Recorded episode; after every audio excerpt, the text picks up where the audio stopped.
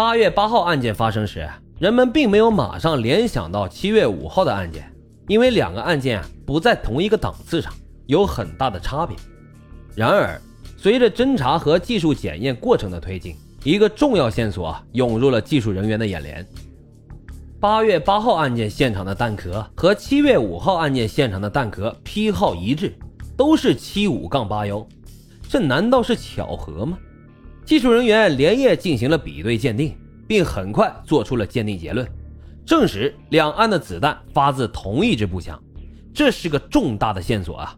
不仅解决了七月五号案件的定性问题，同时也为八月八号案件的侦查提供了更多的方便。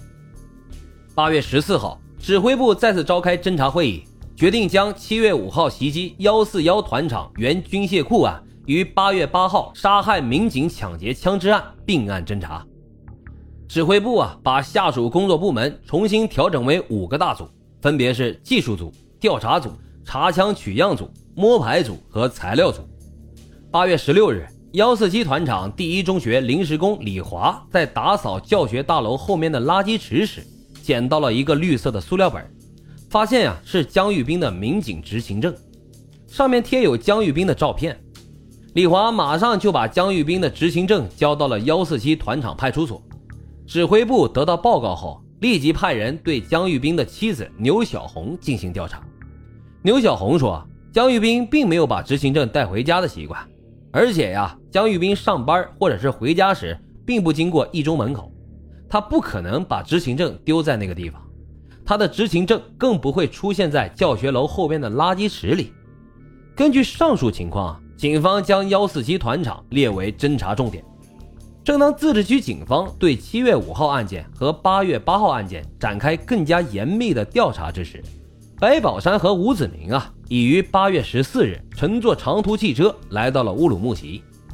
按照惯例啊。这白宝山预先在边疆宾馆相邻的新疆大学校园内选好了一处秘密地点，并于当天挖好了埋枪埋钱的土坑。挖坑的地方啊，距离边疆宾馆后围墙约七百米，少有人迹。白宝山把地点啊选在了树林内。挖好坑后，白宝山在附近的树枝上绑了个布条做记号。当天晚上，俩人返回了石河子幺四七团场。八月十八日，白宝山和吴子明携带着八幺幺式自动步枪和五四式手枪，再次来到了边疆宾馆。此时啊，因已临近乌鲁木齐对外经济贸易洽谈会开幕的日期，边疆宾馆啊显得是格外的热闹。当天，因为白宝山和吴子明到达的时间太晚，边疆宾馆都快打烊了，所以啊，他们并没有遇到大雨。藏好了枪支之后，两人用吴子明的身份证登记。住进了附近的铁路医院招待所。八月十九号早晨，边疆宾馆还没开门呢，这白宝山和吴子明就来到了这里。他们先挖出了枪，压满了子弹，然后白宝山把自动步枪就放进了手提包内，手枪啊揣进了衣兜里。俩人退到了边疆宾馆的入口处，等待着机会。大约过了二十分钟，一老一少两个人提着包就走到了俄式餐厅附近。在一根电线杆子底下蹲了下来，他们放下了提包，旁若无人的开始数钱。年长些的那人带着一个红色背包，里面装着约五十万的现金；年轻的那人提着一个蓝包，比红包略大，看样子啊，里面至少有七十到八十万的现金。于是啊，白宝山把枪提在了手里，就走了过去，在距离年长者仅一米远的地方，对准他的后背就开了一枪。老人当场啊便被打死了，吴子明呢则跟着也开了一枪，但是子弹却是卡了壳，没打响。这年轻人立刻是提起了蓝包，朝着边疆宾馆撒腿就跑了过去。白宝山一边追啊一边放枪，最终打倒了宾馆保安小丁。吴子明呢则把老者装钱的红包背在了身上。那个背蓝包的青年啊，最终也被白宝山打死在东楼前的汽车夹缝里。并把那个装有八十万现金人民币的蓝格背包啊背在了肩上，右手持枪，转身就往回走，从早已看好的一个墙的豁口逃入了新疆大学的那片树林。白宝山把两个装钱的提包及作案时穿的衣服全都埋进了坑内，带着枪离开了小树林，在一个堆放杂品的夹道里把枪给埋了起来，然后他俩来到了大街上，沿着三屯北路开始逃窜。从白宝山打了第一枪到他来到小树林为止啊，俩人一共走了九百多米，用时二十多分钟，先后开了十四枪，打死了七个人，打伤了五人，抢到人民币约一百三十多万元。边疆宾馆抢劫得手后，白宝山和吴子明迅速返回幺四七团场。按照白宝山的计划，这笔钱呀，目前是不能动的，至少要放到一个月之后才能去拿。否则，他们将很危险。但是吴子明呢，却不这么想。从八月十九号回到石子河，吴子明天天就催着白宝山，什么时候去乌鲁木齐取款呀？这让白宝山觉得这吴子明又贪财又短视，萌生了要除掉吴子明的想法。于是白宝山不动声色地对吴子明说：“我们过几天就去取钱，不过咱俩无论如何都不能分开。”因为一旦分开了，谁都做不成事情。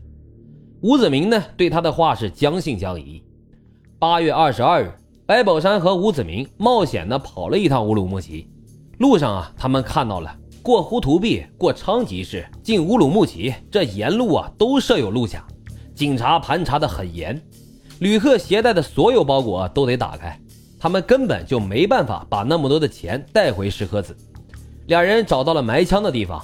白宝山把手枪给挖了出来，别在了身上。长枪他们没有动，因为长枪啊同样是无法携带的。他们原路返回了幺四七团场。这次出门啊，吴子明也没有别的话好说了，他同意了白宝山的方案，只能先跟着他们回了北京。只有这样才能把钱带出乌鲁木齐。第二天，他们就开始做离开新疆的准备。白宝山提议走前啊，想去天池玩两天。这时，吴子明啊对白宝山已经有了警觉了。他向弟弟表示，他要是一个月不回来，可能就已经不在人世了，并且留了后手，把白宝山、谢宗芬的家庭地址给写了下来，交给了他的父亲。八月二十五日，白宝山、吴子明、谢宗芬早上六点钟悄悄地起身上了路。事先啊，白宝山带好了一把锤子，买了一小瓶二锅头，把酒倒掉，装上了汽油。第二天，三人来到了天池风景区，先是在湖边转了一会儿，没有坐游船。谢宗芬就闹着要去看雪山，吴子明的兴致很好，爬山的主意呢又是谢宗芬提出来的，他首先就表示赞同。白宝山却不动声色，阴沉着脸跟在他们后边，向上爬了近两个小时。三人啊，经过大锅底坑，再向上攀登时，爬到了马牙山的半山腰。白宝山说：“哎呀，太累了，大伙儿啊歇一会儿吧。”说着啊，就先坐在了一块大石头上。吴子明呢也坐了下来，喝了点水，开始欣赏着周围的风景。这个时候啊，白宝山突然站了起来，悄悄的就拿出了一把铁锤，趁着吴子明不备呢，照着吴子明的后脑恶狠狠的就砸了下去。吴子明当时都吓尿了，惊叫着是连滚带爬朝山下跑去。白宝山呢，则在身后紧追不舍。无奈这吴子明啊，是慌不择路，拼命的奔跑，眼看就要追不上了。这白宝山不得已呀，就掏出了枪来，边追啊边开枪射击。吴子明瞬间就栽倒了下去。他栽倒的地方啊，恰巧就在大锅底坑洼处的草丛里。那个地方啊，在谢宗芬待的山坡上是已经看不到了。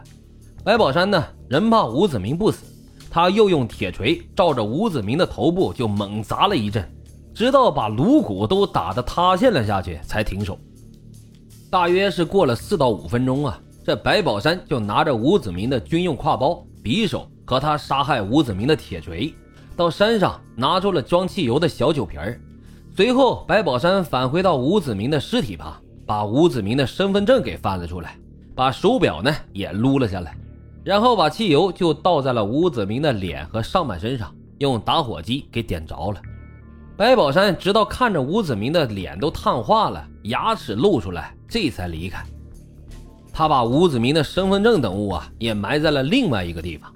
一切都处理完后，白宝山携着吓瘫了的谢宗芬，沿着另一条路就下了山。回到乌鲁木齐呀，他们用谢宗芬的身份证在一家铁路旅店住了下来。白宝山带谢中芬先是到了火车站，花高价买好了第二天去北京的卧铺。第二天的早上，两人先去新疆大学，挖出了埋在那里的一百三十万元钱。